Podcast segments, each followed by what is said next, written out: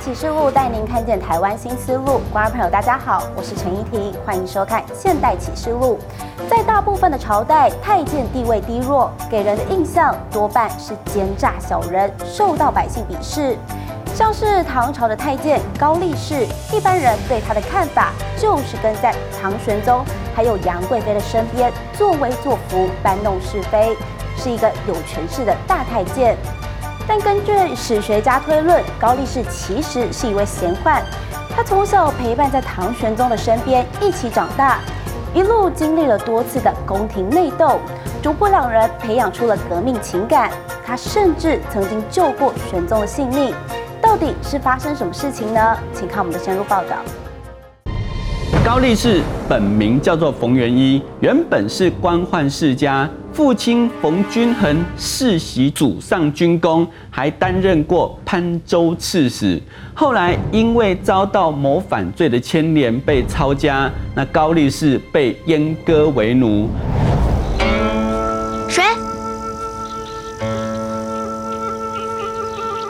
请殿下回房用膳。当年未满十岁的冯元一，后来进宫当了小太监。他因为文武双全，尤其精通射箭，所以被称为冯力士。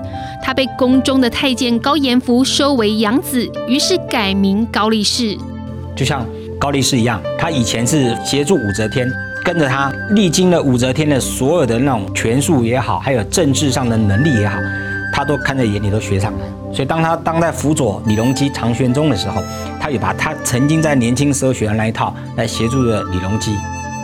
后来还因为协助李隆基上位有功，被封为右监门卫将军，成为唐玄宗最宠幸的宦官。自此之后，他权倾朝野。复比王侯，唐玄宗之所以能够即位，就是高力士帮他平定的前面的乱世。后来的时候，因为朝廷中也发生一些事情，高力士对唐玄宗非常重要。高力士开始崛起，就是因为唐宗宗景龙四年的唐隆之变。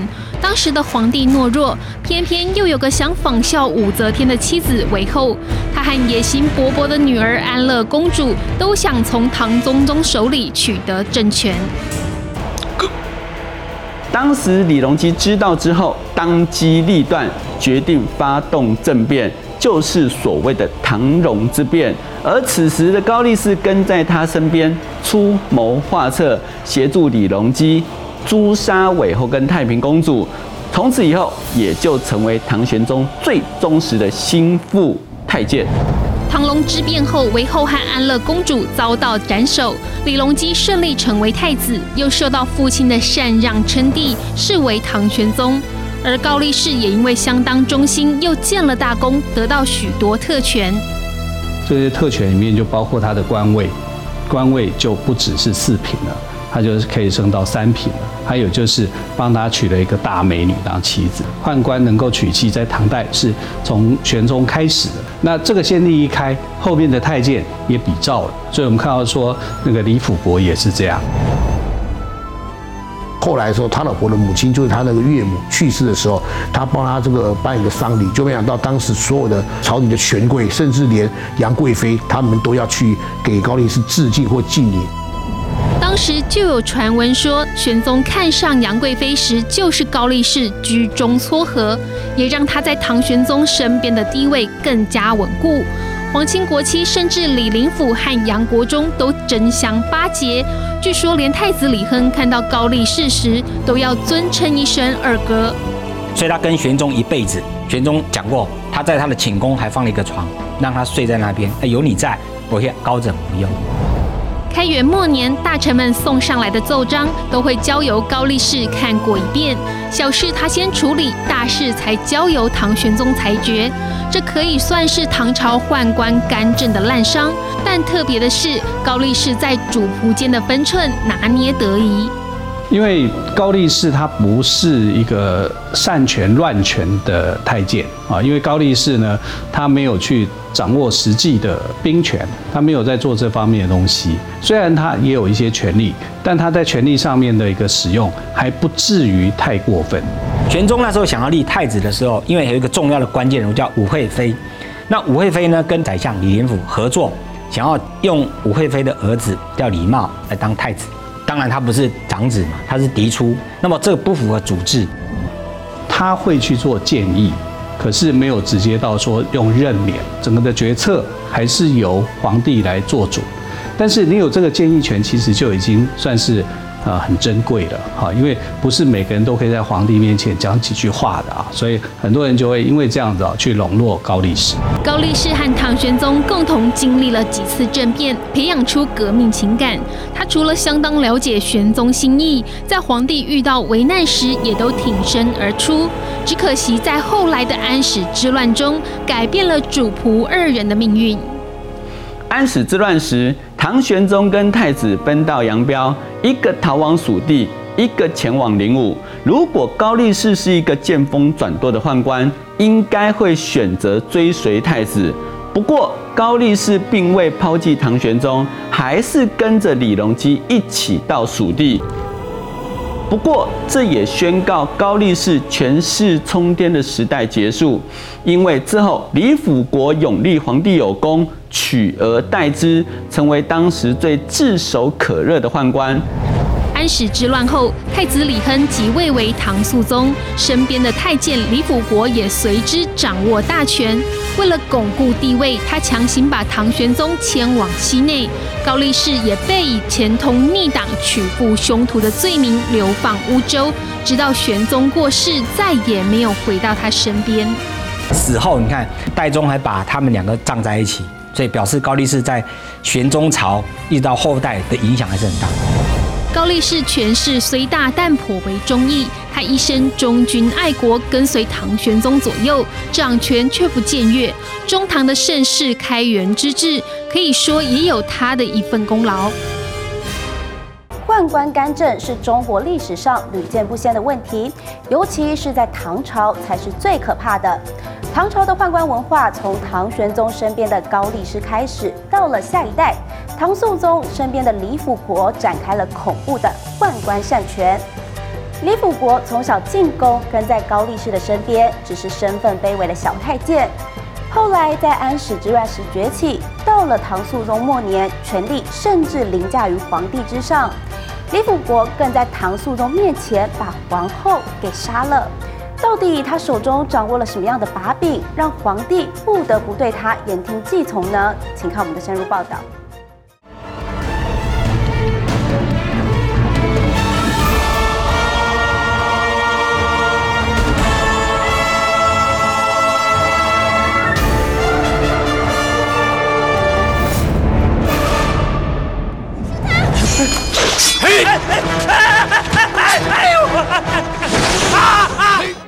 李辅国本名李敬忠，出身贫寒，年轻时迫于生计就被送进宫里，在马厩当个杂役小太监。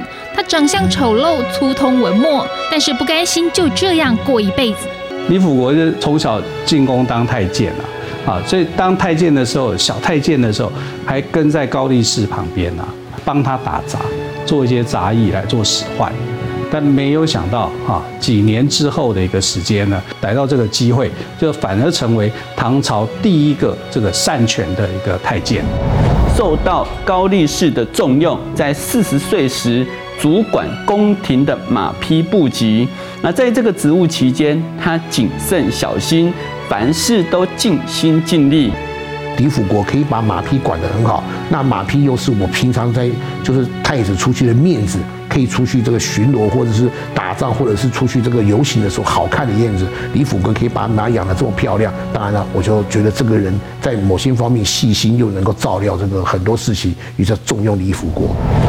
李辅国深得太子李亨的欢心，于是把他调到东宫跟随自己左右。而李辅国也没让李亨失望，他忠心尽责，成为太子心腹。就连太子最宠爱的张良娣也相当信任他。太子李亨在那个阶段里面呢，他是心里头很紧张的，因为他当皇子的时候是很快乐，可是当了太子以后呢，三天两头有人就要想要害他啊，李林甫一天到晚也要陷害他。所以他旁边需要有一个人来支持他。李辅国在太子府期间显得相当低调，不过举止低调并不代表甘于平淡。西元七五五年爆发了以安禄山史思明为首的安史之乱，唐朝从此由盛转衰。讽刺的是，这却是李亨和李辅国这对主仆迈向人生巅峰的转捩点。月光长照，金樽礼。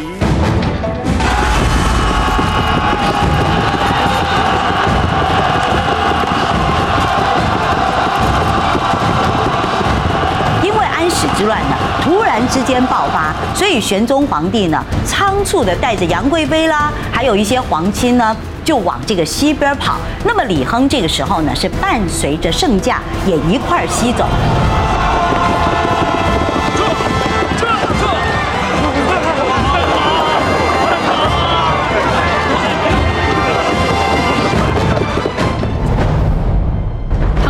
一行人逃到了马嵬驿时，将士哗变，对杨氏一族充满愤恨，认为他们就是安史之乱的罪魁祸首。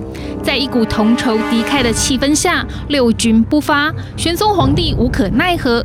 没想到就在这个时候，太子李亨给了他致命一击。陛下，当朝奸相已除，红颜祸水更不可留，还请陛下设立裁断。人同割爱，恩赐贵妃娘娘，洁身自残。唐玄宗之所以逼杀了杨贵妃，也是因为这个这个底下的部下就军队在在这个叫嚣，如果杨贵妃不除掉，我们不走。这一点，唐玄宗就是怀疑到底是是儿子弄出来的。当然，后面看来可能是。那唐肃宗当时的建议的人就是李辅国。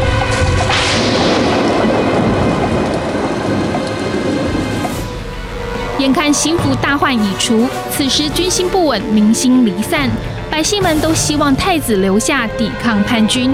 庸弱的李亨也知道这是一次机会，但又无法下定决心离开玄宗。正当左右为难之际，李辅国抓住这个千载难逢的时机，劝阻李亨跟随玄宗西逃。我们不要到四川，我们往陕西跑。好，我们该分两边跑，比较安全啊。万一有一个受害的话，有一个还可以起来。如果跑在一起的话，将来会麻烦。啊，当然这是他的说法，真正的目的是永立他为帝。恭喜主子，贺喜主子。成啊！陛下已恩准主子担任起这复国大任，广招天下兵马，剿灭贼寇，复我山河。陛下已把所有的羽林军全都交在了奴才的手里，供主子驱使。安史之乱爆发的第二年，唐玄宗和太子李亨在马嵬坡分道扬镳。李亨转往灵武对抗叛军，顺势即位称帝，史称唐肃宗，遥尊玄宗为太上皇，等于是在逼他承认李亨是正统合法的皇帝。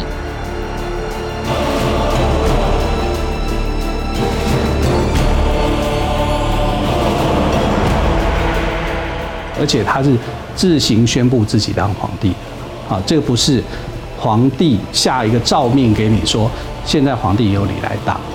啊，这在后来的一些史学家来看，后代的一些人来看，会觉得说，你李亨根本就在搞政变。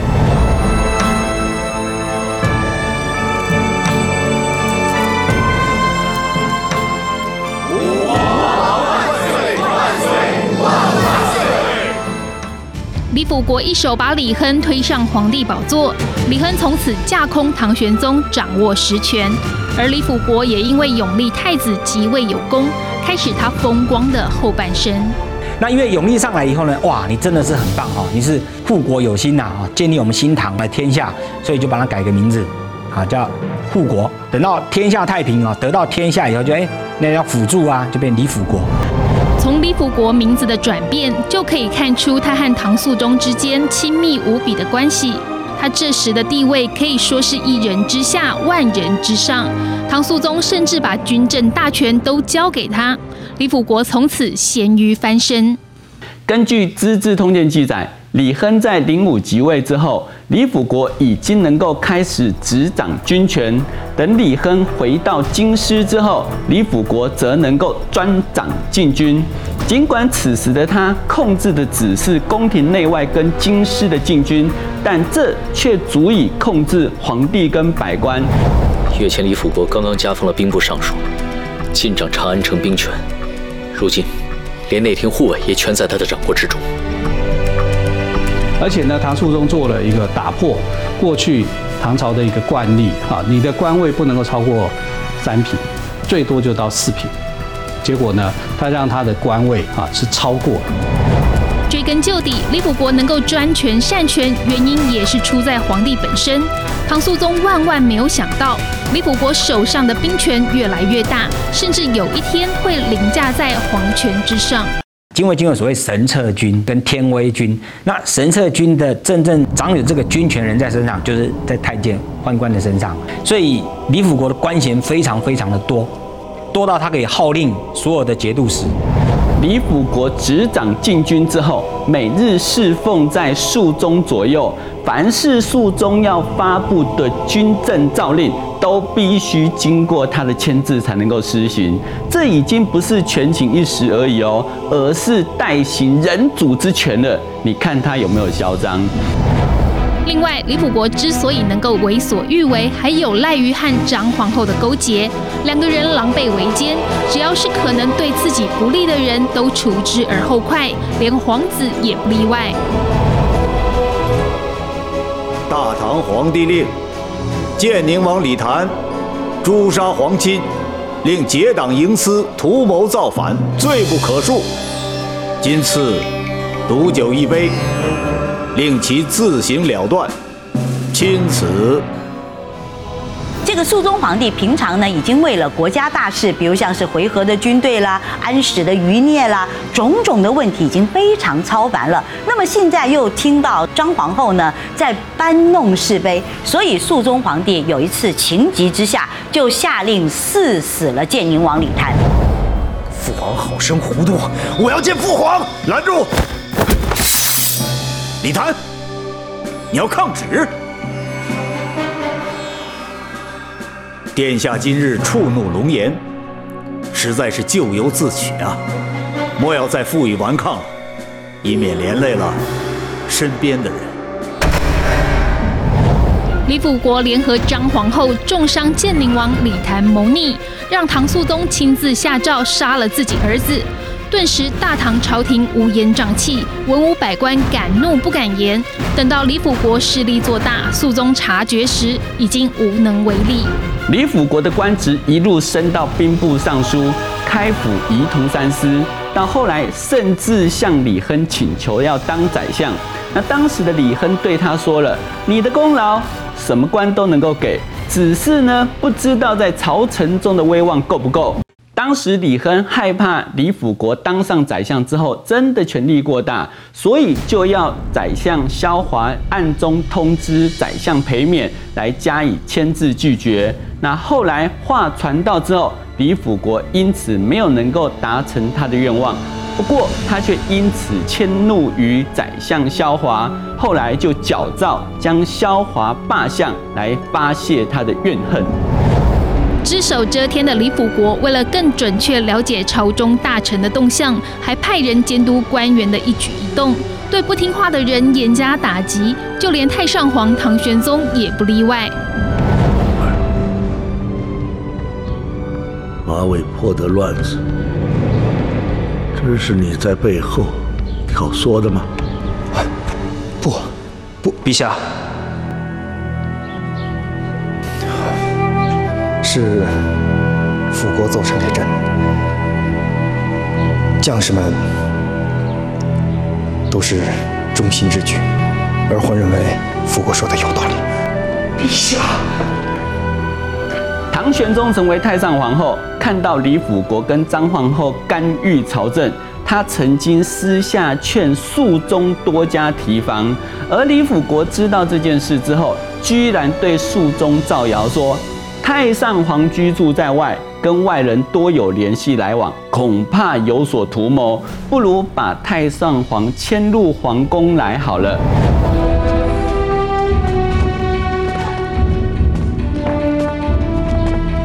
羽林军听令，不从太上皇回宫，宫内闲杂人等一律不准接近兴庆宫，以策太上皇之万全。当时的肃宗听了虽然很吃惊，但是没有同意这件事情。只不过李辅国并不因此甘心，居然趁着肃宗生病时加传圣旨，来强迫唐玄宗移居到太极宫。李辅国的嚣张由此可想而知。张皇后和李辅国在太子府时期就狼狈为奸。肃宗即位后，李辅国大权在握，已经渐渐不需要张皇后的力量。这时候的肃宗日渐病重，李辅国和张皇后的联盟也渐渐出现了分歧。因为肃宗病重的时候，张皇后想要把权力拿在手上来决定皇太子的继位人选，但他选到这个继位呢的人选，这个太子呢，跟李辅国是刚好是意见相左的人。因为张皇后那个时候找了另外一个人哈，就是越王李系，他跟他就说：“哎，我们联合，然后你把这个哥哥给干掉。”啊，有机会哈就可以把这个王位给争夺过来。李辅国现在为行军司马，掌握着城外的军队，宫中的禁军也有一半在本宫手上。如果来不及让陛下另立太子，那我们就来硬的，把这个位子抢过来。母后的意思是逼宫。李辅国表面奉承张皇后，但如果仔细盘算，就会发现，如果真让越王李系继承大统，他手上拥有的权力恐怕会被张皇后瓜分。于是李辅国决定走自己的路。这一个上奏也就罢了，怎么两个三个的赶到一块儿？有这么巧吗？娘娘的意思是，有人在暗中推动此事。那李叔也太心急了吧？这个计划，李辅国后来是不赞成的，因为李辅国另外的野心啊，他就是想要跟张皇后去做对抗。李辅国选择了立代宗。陛下，陛下！哎呦，哎呦！陛下，陛下，陛下！快去请太医，快去呀！是是是。没多久，一件大事即将引发唐朝宫廷巨变。太上皇唐玄宗驾崩，唐肃宗原本虚弱的身体也因为大受打击，陷入病危。张皇后召太子李处进宫探望，准备实行他筹备已久的逼宫夺位大戏。李总管，这大唐的天要塌了。塌不了，不是还有皇后娘娘您在吗？那张皇后那时候就矫诏，所以说起了一个诏命，要李处啊过来皇宫，然后埋伏好军队哈，埋伏好人士，要杀掉这个李处。殿下请留步。李总管这是什么意思？孤听闻父皇刚刚醒过来，退前来看望。李总管这是拦着，连父皇也不让孤见了。谁给你的胆子？张皇后为了达成目的，和越王李系联手，准备杀害太子后，再对李辅国下手。可惜百密一疏，计划被李辅国的眼线发现。李辅国于是假传太子命令，带着追兵逼杀张皇后。老奴一生对大唐、对陛下忠心耿耿。怎能和你一起狼狈为奸，做出此等大逆不道之事呢？当时张皇后看到禁军冲进来，仓皇之间还逃入肃宗寝宫，那肃宗因此受到惊吓，当天驾崩。而李辅国则顺利抓到张皇后及越王等人，一并斩首。张皇后因为野心太大，被李辅国察觉后随即被杀。唐肃宗也因为受到惊吓而驾崩。局势完全照着李辅国的剧本演变。继唐肃宗之后，他又顺利迎立唐代宗继位。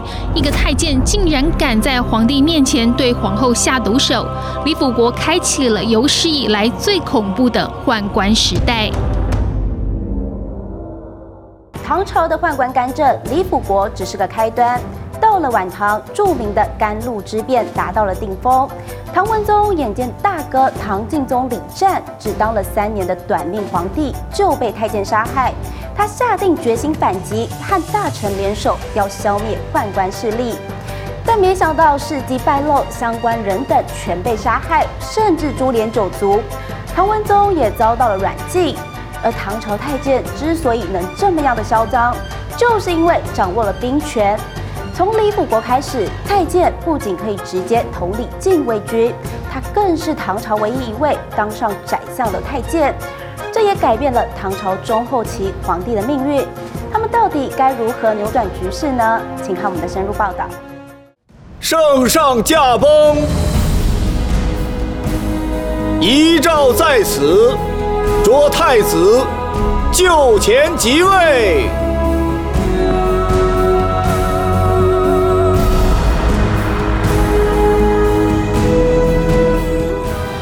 你可以看到，说李辅国辅佐唐肃宗，拥护他当皇帝，后来又在这种情况之下，啊，拥护代宗当皇帝，他等于是拥护了两个皇帝的即位。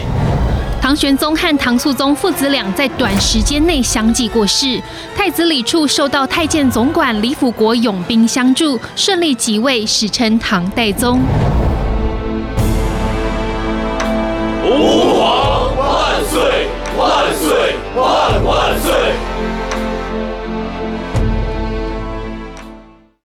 小皇帝也很清楚谁才是关键人物，那就是掌握兵权就是关键人物，所以当然对李辅国是言听计从，所以说什么就什么。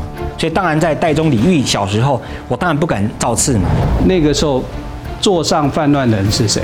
是这些藩镇的节度使，是安禄山，是史思明，他们的身份都是节度使。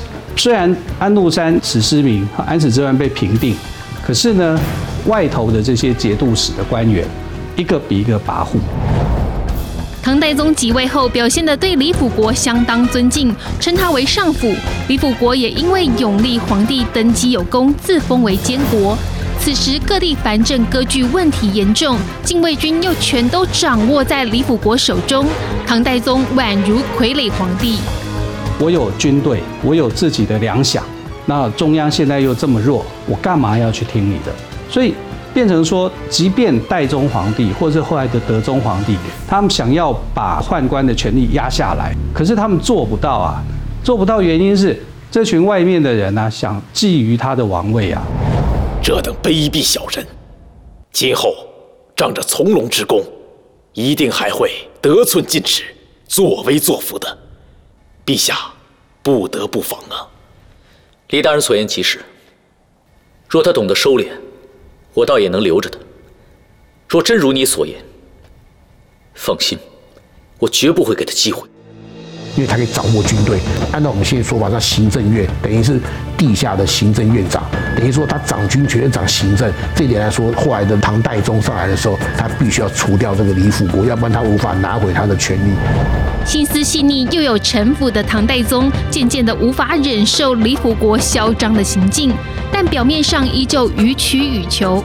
没多久，他加封李辅国为司空兼中书令，成为唐朝第一个当上宰相的太监，实现了他长久以来梦寐以求的愿望。他曾经对唐代宗说：“皇帝啊，您就在内堂里坐，外事就听老奴我的处置。”你看，如此大逆不道的话，李辅国也讲得出来。那由此也可以看得出李辅国的气焰有多么嚣张。皇帝想：我是皇帝耶。为什么只要在这里就可以？应该是你要在这里安安分分的才对啊！怎么这种话是轮你来说啊？僭越了皇帝的权力，所以他就按下了这个杀心啊。李辅国在朝堂上志得意满，这让原本卑贱的宦官地位大大提升。民间为非作歹的小混混，甚至以李辅国为榜样，梦想有一天也能像他一样，成为有权有势的宦官。就在李辅国权势达到巅峰的时期，他手下的太监陈元振给了唐代宗一线希望。陈元振呢，就接受了代宗皇帝，啊，两个人就达成默契，取代李辅国。那对陈元振来讲，这当然是好机会啊。内飞龙使自有做事的章程，所有事务只需向陛下交代。其实皇帝要废人地位是很容易的。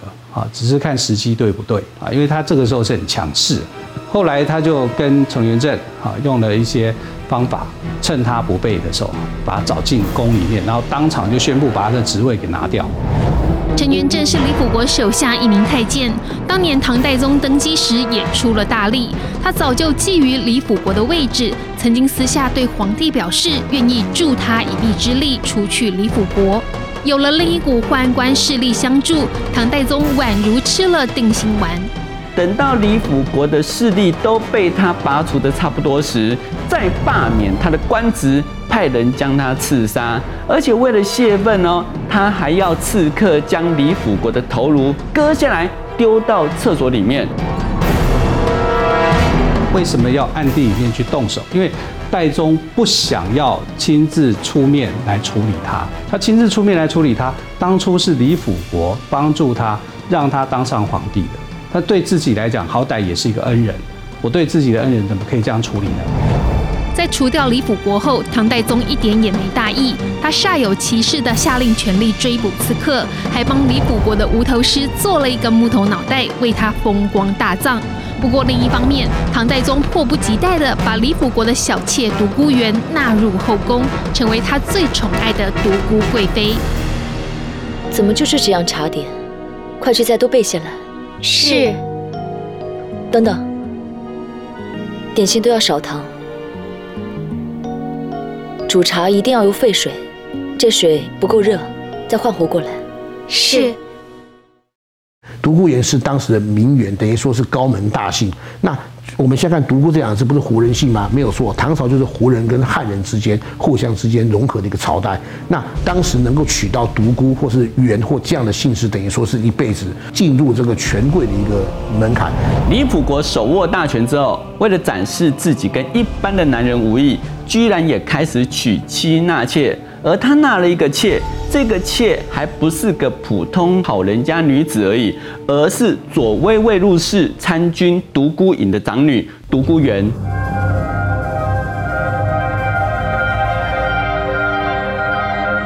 独孤媛出身名门望族，从小秀外慧中，楚楚动人，引来许多达官贵人求亲。没想到却被李辅国看中，成了太监的小妾。其实唐朝太监从高力士开始娶妻纳妾习以为常，演变到后来身份地位高的太监，甚至不出身权贵不娶，编织成强大的势力网络。到了唐朝中后期，宦官势力之大，连皇帝都可以非礼。我们都以为说明朝的太监权力最大，其实不是。明朝的太监只能监军，不能掌军。监军跟掌军很类似，但是还有不同地方，就是太监监军，他还有一个大将军在。但唐朝是直接让太监去掌军，所以才会发生宫廷里面常把皇帝暗杀的事情。皇帝跟宦官互斗的事件中，最著名的就是甘露之变。但这场争斗不仅没有成功，还让朝中重要官员都被抄家灭族，而事后皇帝还被软禁哦，那也只能够郁郁寡欢，不久就含恨而死。著名的甘露之变发生在唐文宗大和九年（西元八三五年），唐文宗和大臣密谋消灭宦官势力，一连杀害了王守成为首的几位太监。没想到大权却落入太监裘世良手中，事机败露，计划失败收场。这个事件发生，就是因为他们要骗这个太监裘世良的一个人，然后骗他们几个太监到内宫去，说有一棵树上有甘露，甘露是观世音菩萨那个手上的甘露，哎，大家就要去看一下。可是事机败露，所以当时裘世良就带了太监反过来杀掉郑注跟李训，然后还把唐文宗等于说是掌握在手上了。那双方因此展开大战，皇帝这一方的势力不敌，那朝中官员因此被宦官杀死。他的家人也遭受到牵连，被抄家灭族。总计在这次事变之后，被株连致死者大约有一千多人。甘露之变后，唐文宗被软禁，国家大事一律由太监掌权，迎来了史上第二次宦官时代。官员每天要上朝时，仿佛生离死别，因为不知道何时会遭遇不测。朝中宰相纷纷辞官，文宗对此也一筹莫展，抑郁而终。有一个大臣汤亚碧捧这个唐文宗说：“皇上可比尧舜呐。”唐文宗自己讲：“我哪里比尧舜，我能够不要比周赧王跟汉献帝更差就好了。这两个皇帝都是把国家亡掉的皇帝，所以当时太监的掌权的威力，其实在唐文宗的时候他已经感受出来了。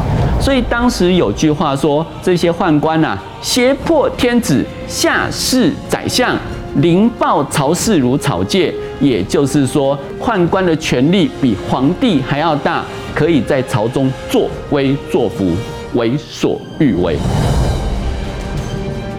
李辅国开启的宦官时代到求世良达到巅峰，这种扭曲的权力结构、失控的庞大欲望凌驾于皇权之上，也注定了唐朝衰败的结局。唐朝宦官的势力在唐文宗诛杀宦官计划失败后，更加的肆无忌惮。像是经历四朝的元老太监王守成，在各大派系的斗争当中能够屹立不摇，就是因为他掌有神策军，导致另一个派系的宦官代表刘克明想要挑战他，最后是鹿死谁手呢？而刘克明相当的聪明，他不仅是个假太监。还曾犯下杀皇帝、睡妃子的罪行，究竟他的下场会如何呢？请看我们的深入报道。唐朝的宦官啊，是从唐德宗时代啊就已经开始逐渐逐渐的变哈，逐渐的变的原因是德宗皇帝呢，他对当时的藩镇他没有办法管，他就让藩镇去治理。他没有能力去管到他的时候呢，他就会想到说，那我最亲近的人是谁？我最相信的人是谁？是宦官。而且他认为宦官没有那么大的本事，可以去哈做一些造反的事情，所以他慢慢就把军权啊放给这些宦官。王大人，你此次似乎有些鲁莽了。陛下，老臣所做的一切都是为了陛下的皇位，天地可见。朕明白，所谓众口难言，加上群臣之前纷纷向朕上奏，说你王大人自是四朝元老，又助朕登上帝位。便目无天子，事权自重。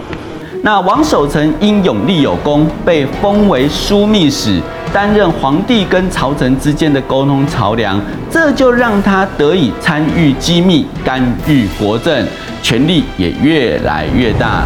王守成是经历宪宗、穆宗、敬宗、文宗四朝的元老宦官，他为了拥立唐穆宗登基，毒杀唐宪宗，对外宣称他暴毙身亡。唐穆宗李恒即位后，对王守成相当感激，让他担任知书密使。从此以后，王守成开始排除异己，独揽朝政。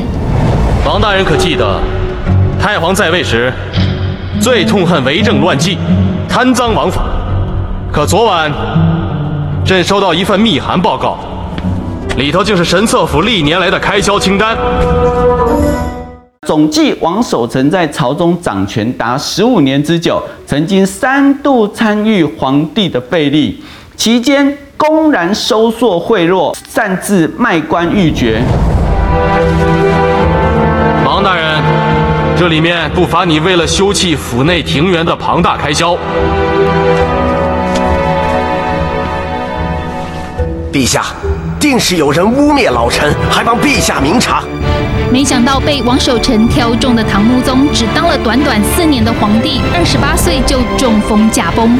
接下来的唐敬宗时期，另一派的年轻宦官势力崛起，其中为首的就是大太监刘光的养子刘克明。当年刘光想把他带进宫中，又觉得他聪明伶俐，当太监实在太可惜，于是刘克明就成了一位冒牌宦官。唐朝中叶以后啊，这个太监的势力啊。越来越庞大，甚至啊造成这个皇帝啊无法去掌控，特别是啊唐敬宗啊跟唐文宗的时候啊，刘克明这个人就是唐代的韦小宝啊。我们如果拿这样来看，那唐代的韦小宝是什么意思？就是他是一个假太监。陛下，老奴特地为陛下准备了虎鹿双鞭补汤，饮下之后定能让陛下精力充沛，虎虎生风。今晚陛下一定会玩得更加尽兴。刘克明果然不负刘光所望，跟在唐敬宗李湛身边。李湛喜欢打马球，他就苦练技术，投其所好，当一个称职的玩伴。也因此，唐敬宗对他相当信任，把他当成自己的心腹。没想到刘克明却越玩越大，竟然把歪脑筋动到皇帝的后宫上。刘克明见李赞不理朝政，不管后宫，开始大着胆子去勾搭后宫的女人。那一开始还只是勾搭一些普通宫女。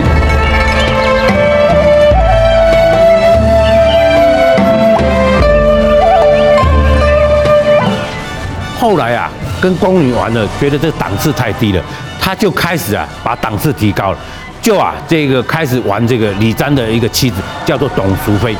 他因为董淑妃啊年轻漂亮，常常啊被这个唐敬宗啊李瞻来冷落，所以说啊，当刘克明啊来跟他搭钩的时候啊，很快啊就被啊唐敬宗啊。戴了一顶绿帽子，刘克明给皇帝戴了一顶大绿帽，看起来胆大包天，其实他心中也是忐忑不安。另一方面，唐敬宗对这群宦官动不动就捶打辱骂，搞得这些人心怀怨恨和恐惧。这两个情况结合，就成了诛杀皇帝的导火线。在一次打狐狸的时候啊，李瞻啊一箭射歪了，射中了这个刘克明。刘克明啊，当时这个越想越害怕，因为他跟董淑妃有这样奸情，唐敬宗这样射到他，是不是在暗示什么？所以说啊，他越想越害怕，就想啊造反。所以后来他为了自保，动起造反的歪脑筋，于是鼓动一批也备受折磨的宦官一起行事。结果，刘克明他们就把这个灯火全部熄灭，然后就把他给杀掉了。所以他在位只有两年。也就是十七八岁左右的时间，甚至可能就未成年就死掉了。刘克明本来以为杀了敬宗皇帝后，从此朝廷就是他的天下，但他忽略了老宦官王守成在朝中的势力根深蒂固，还掌握了禁军里头的精华神策军。王守成他从宪宗时代就存在了。啊，所以他等于是这个好几朝的那种大太监啊。所以呢，如果说刘克明要去挑战王守成，那就是找死。他跟王守成差别在这里，就是他没有办法去调动部队，还没有到达这样的一个实力。刘克明挑战失败，朝中宦官势力剩下王守成独大。没想到刚永立上来的唐文宗李昂，竟然任命清正廉洁、不结党营私的宋申锡为宰相，准备秘密铲除宦官。唐文宗登基即位之后，曾经下诏治举。那当时有进士跟他说，天下的祸患都是因为宦官专权所致。他呢听了觉得很有道理，可是却不敢轻举妄动。这件事引起王守成的警惕，为了免除后患，他在文宗身边安插心腹郑注和李训，希望能够控制他的一举一动。没想到却反而遭他们联手背叛。所以，呃，当时的文宗就为了要制衡他，才找了裘世良啊来分担他的一些职务。啊，让他就说：“哎，我你不要独大，因为你独大的话，这就是一种威胁。”他们先以裘世良拥戴文宗有功，分散王守成手中的兵权，再找理由除掉其他宦官，恩威并施，让王守成以为从此独大。但重头戏还在后头。不久后，李训封相，王守成被明升暗降，彻底削去兵权。裘世良曾经在要告老归乡的时候呢，跟这群太监就讲：你要想办法让皇帝不能够太闲，因为如果你太闲的话，这些皇帝就会跟读书人接近，啊，跟读书人接近以后，他就会有一些想要治理国家的一些想法。王守成最后的下场被唐文宗秘密毒杀。唐朝的宦官时代从唐德宗贞元末年（西元八百零五年）开始，历时一百四十九年。期间，宦官参与了皇帝废立，反而成为朝廷上除君之争的主角。直到后梁太祖朱温发动宫廷政变，尽杀宦官数百人，废神策军，才真正的结束嚣张跋扈的宦官乱政。到处去玩，到处去游乐啊！皇帝就会无心于国家的事务，就会把这些东西交给太监，让太监有空间可以操作啊！这就是他的呃御皇帝之术。唐朝的宦官专权虽然严重，但最主要的问题还是出在皇帝的身上。如果唐朝中后期的皇帝能够力图振作，或许就不会落得如此下场。感谢您今天的收看，也欢迎观众朋友一起上《现代启示录》的 YouTube 订阅跟分享。我是陈怡婷，我们下次再会。